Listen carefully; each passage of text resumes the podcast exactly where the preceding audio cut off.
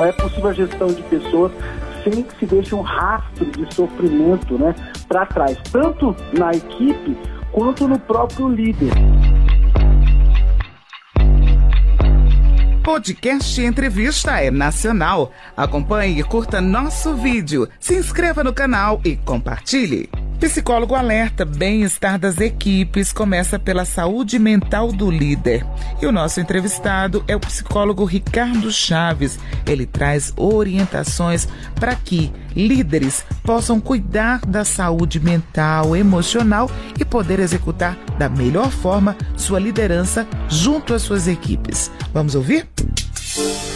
Já iniciando pelo ponto X, quais são as principais queixas que chegam aí nos consultórios, no consultório do doutor Ricardo Chaves, hein?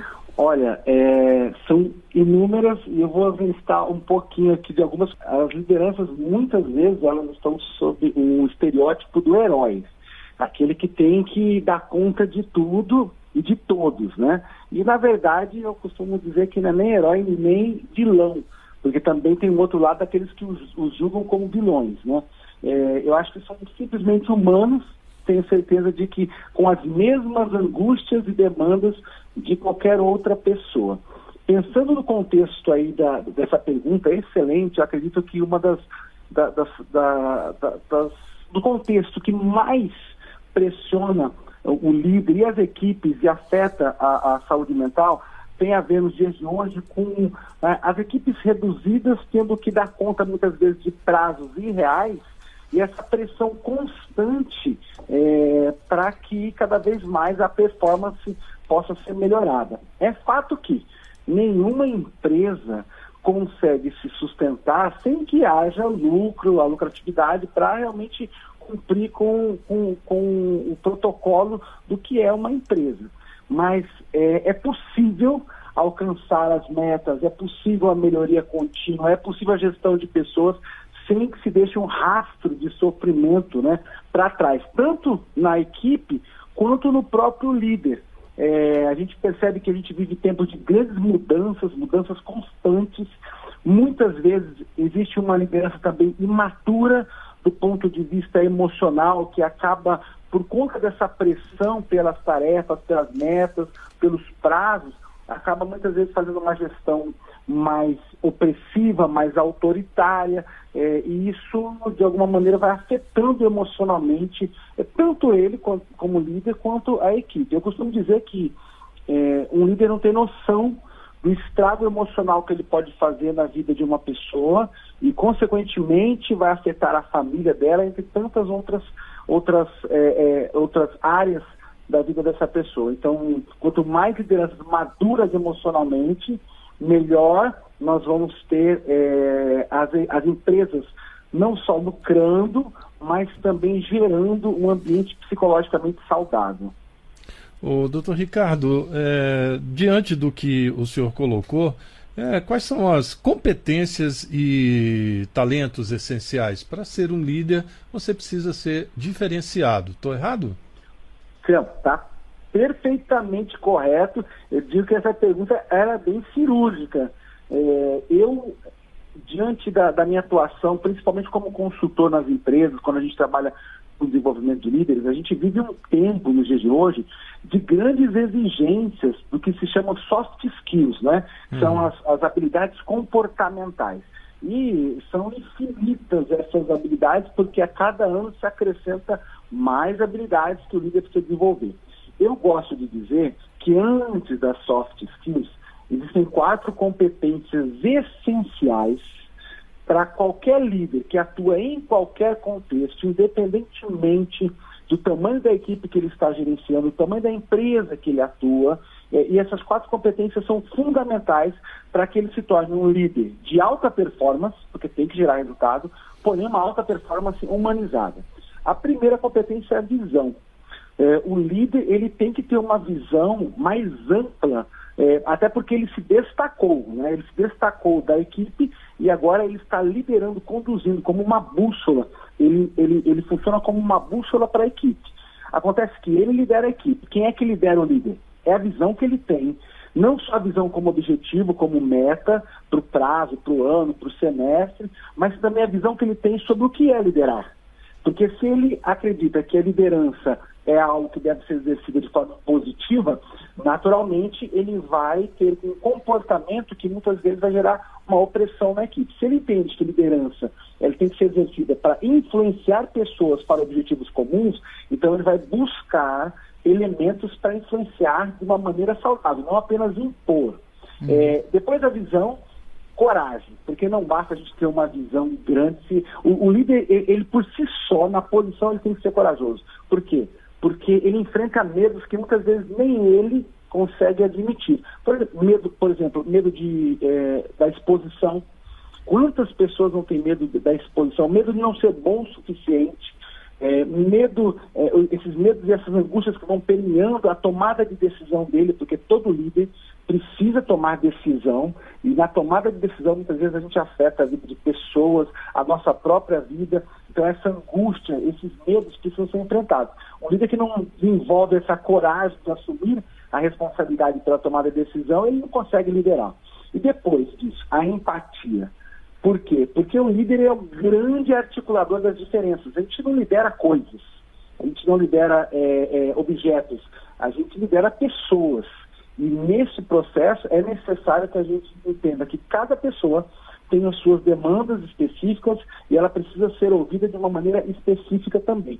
Então o líder tem que ter, desenvolver essa empatia. E por último, eu digo que a resiliência ela é fundamental. Até porque se o líder tiver uma excelente visão, tem recursos, é um líder humanizado, ainda que ele tenha coragem para enfrentar a responsabilidade da tomada de decisão, ainda que ele tenha empatia e desenvolve uma grande articulação em conjunto com a equipe, ele vai se deparar com frustrações, ele vai se deparar com conflitos de interesse, com, com projetos que não deram certo, com ações que ele projetou e que não funcionaram como ele achava que iria funcionar. Então é necessário que ele desenvolva essa resiliência para recomeçar cada vez mais preparado.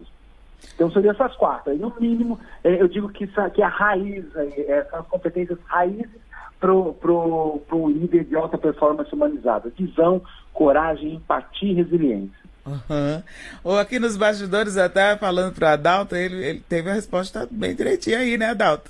Tem. É. é. O caminho é esse. E outra que eu estava colocando aqui para Adalto, muitas vezes nessa pressão, vai ali, você se destaca na equipe, chega a líder, mas você não tem o perfil de líder. As pessoas têm que se descobrir. E aí, lá na frente, fica essa situação mais delicada, porque não consegue, como consegue render bem como equipe, como membro de equipe, mas não consegue render como líder. Uhum. E é cobrado, e vai ser cobrado. Então as pessoas também elas têm que se auto é, identificar, assim, digamos, ela tem que se perceber. Eu tenho essa capacidade, ou se eu estou aceitando o cargo para não ficar feio diante dos meus colegas, ou para é, até mesmo é aquela tentativa. Mas a gente também tem que se entender, né? Aceitar esse posso ou não posso, dá certo ou não dá, porque lá na frente as situações é, se acumulam e pode agravar, inclusive, problemas mais sérios de saúde. Estou vendo aqui psicodiagnósticos de depressão, ansiedade, burnout, condutas autodestrutivas. Essa aqui me chamou a atenção demais. Aí vem é, alcoolismo, dependência de álcool, drogas, alguma coisa nisso.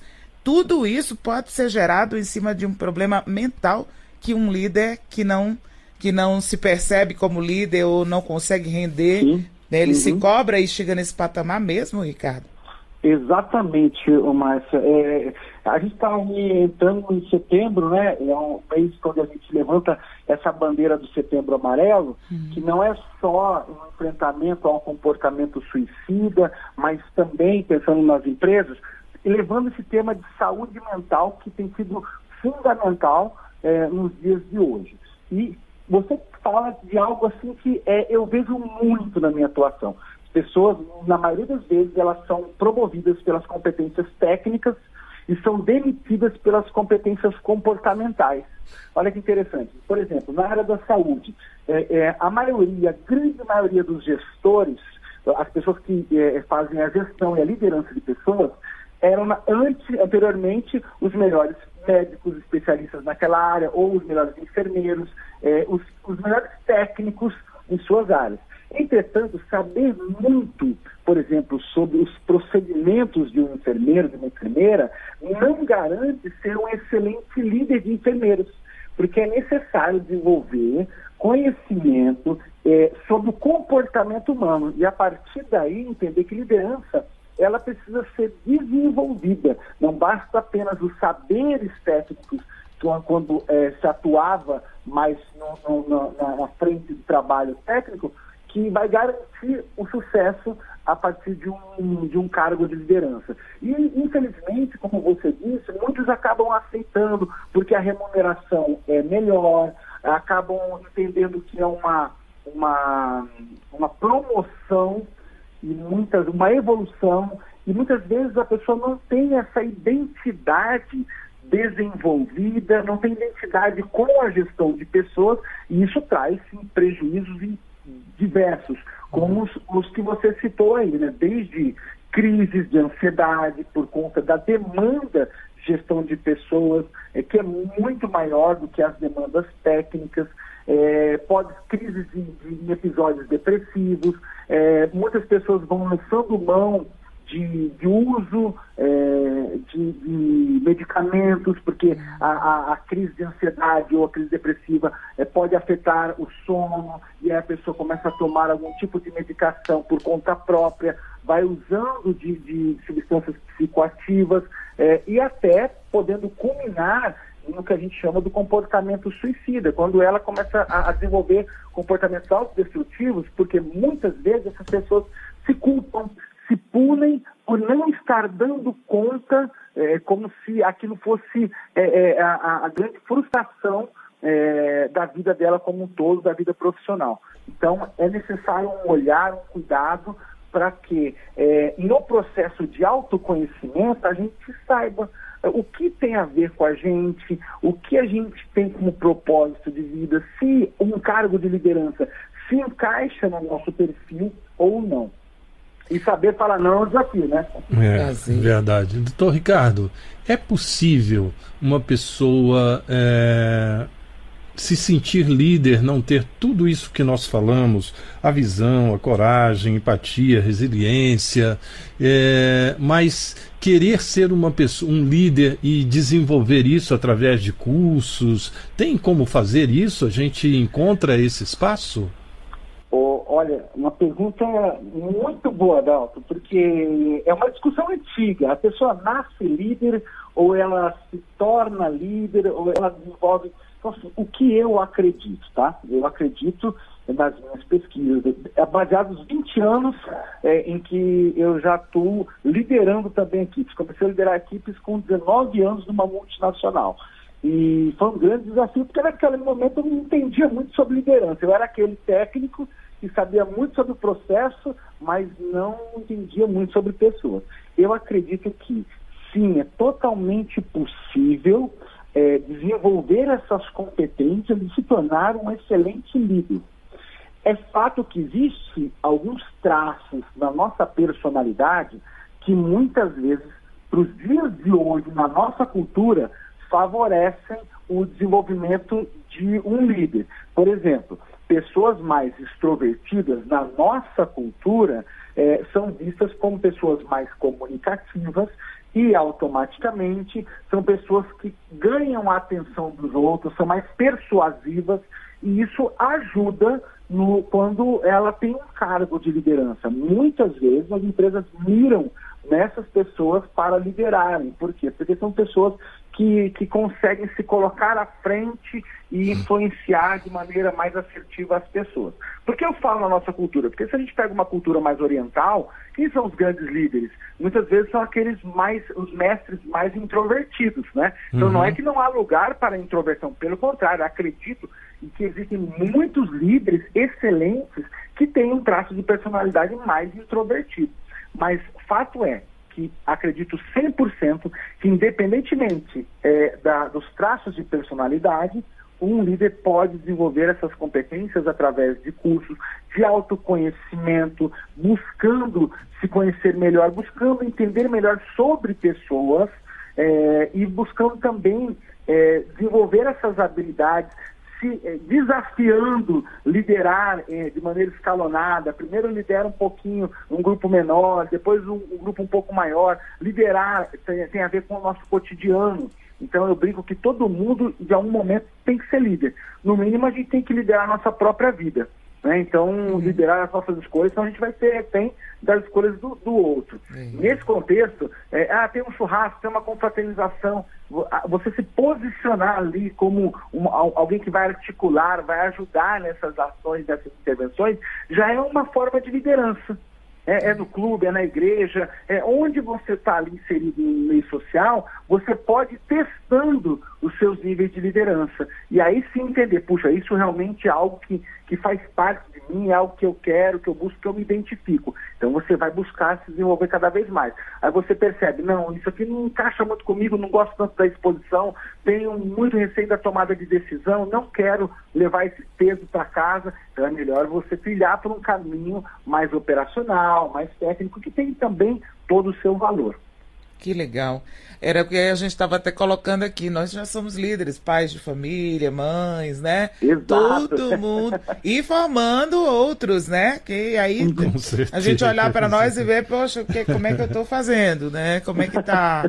E aí a gente vem com aquelas pequenos detalhes, gente, do dia a dia que a gente tem que entender o cotidiano, que faz parte da construção né, do ser humano, inclusive para chegar como um profissional à altura do mercado, que está muito exigente, né? Exatamente. A gente está colocando aqui como liderança mesmo no mercado de trabalho, essa questão de liderança profissional, mas o papel de líder, ele não é só por aí afora, aí só é a consequência do que foi ensinado lá no berço. Eu, você, eu, tu, eles, nós, você. Ricardo, deixa, doutor Ricardo, deixa eu lhe fazer uma pergunta aqui. É, aliás, é o seguinte: é uma. É, quando um líder pede o feedback, é, gente, é, o, a palavra é inglesa, né? E, e quer dizer o retorno daquilo que eu te pedi, você me dá. Eu tive um, é, uma liderança e eu achei muito, muito diferente a forma como ele fez. Eu não sei se ele acreditava muito na gente ou não. Enfim, uhum. acho que é, é, é, você mesmo que vai responder para a gente. Aí eh, a gente dizia, olha, eh, não pode deixar, eu te dou o feedback. Ele dizia sempre assim para a gente, não precisa. Aí, eu, uhum. aí um belo dia eu perguntei para ele, mas por que, que não, por que você nunca aceita o feedback? Ele falou, não, porque eu estou vendo. Eu estou te seguindo. Você não precisa me dar o feedback. Eu vou saber se ele, se não for bom, eu digo para você. Se eu não disser nada, é porque você alcançou. É um ponto, uhum. é, é legal isso? Eu fiquei sempre questionando isso. Interessante. É, tem muitos estilos de liderança. É, o feedback é uma cultura que precisa ser cada vez mais incentivada dentro das empresas, porque só com ele a gente consegue realmente é, saber se a gente está indo na direção certa, cumprindo é, as expectativas da, da, equipe.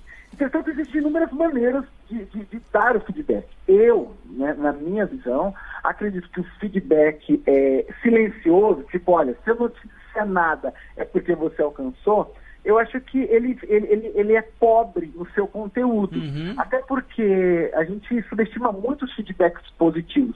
Quando a gente fala assim, olha, preciso te dar um feedback, na maioria das vezes a gente já interpreta que é alguma coisa ruim que vai ser falado para a gente. Exatamente. Né? É. E a gente, então a gente subestima que muitas vezes é, o feedback positivo ele tem um poder de nos balizar, de colocar realmente contornos na nossa atuação, é daquilo que a gente está acertando e reforçar o comportamento que a gente entende que é o positivo, que é o necessário.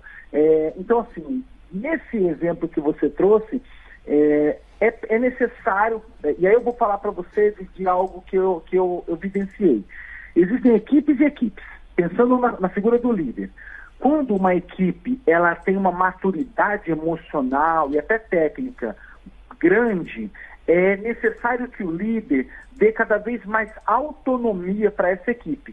Senão, essa equipe se desmotiva por se sentir muito controlada. Hum. Quando é uma, uma equipe que tem é, uma maturidade emocional e técnica baixa, é necessário que o líder esteja cada vez mais no controle, até que ele desenvolva essa maturidade na equipe e possa gerar essa autonomia.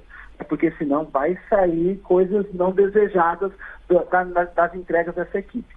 Pode ser que este líder que você teve contato, é, ele enxergasse a equipe como sendo uma equipe madura emocionalmente é, e que não, não era tão necessário ficar dando feedbacks constantes. Entretanto, eu ressalto que os feedbacks positivos precisam ser incentivados sempre. Nós somos seres humanos, nós buscamos aprovação desde criança, nós buscamos a aprovação do nosso desempenho, isso é importante para o nosso autodesenvolvimento e como líder de equipes, acredito que isso é fundamental é, ser alimentado. Então, e, na minha opinião, eu acho que é fundamental dar os feedbacks positivos também, não só esse feedback silencioso. É, Legal. É, foi dito aí. Obrigado. Ricardo, vamos deixar contato para o nosso ouvinte, pessoal te encontrar. Você tem um livro aqui também que eu estou vendo.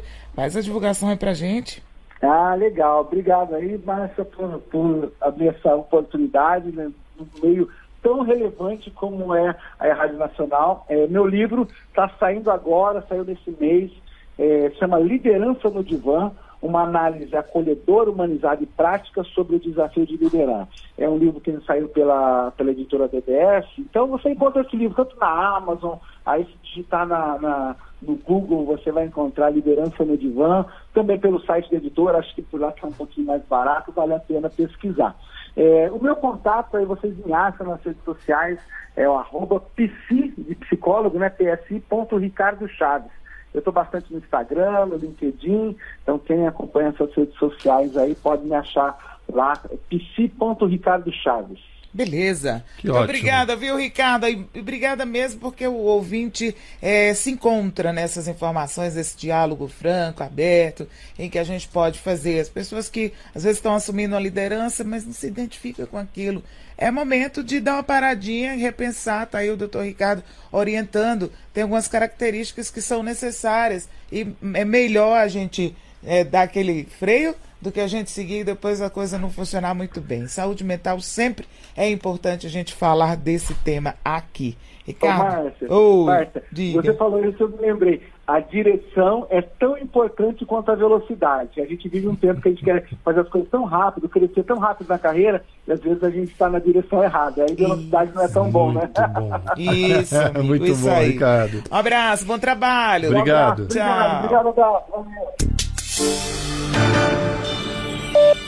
Aqui, o melhor conteúdo da Rádio Nacional. Se você gostou, curta nosso vídeo, se inscreva no canal e compartilhe.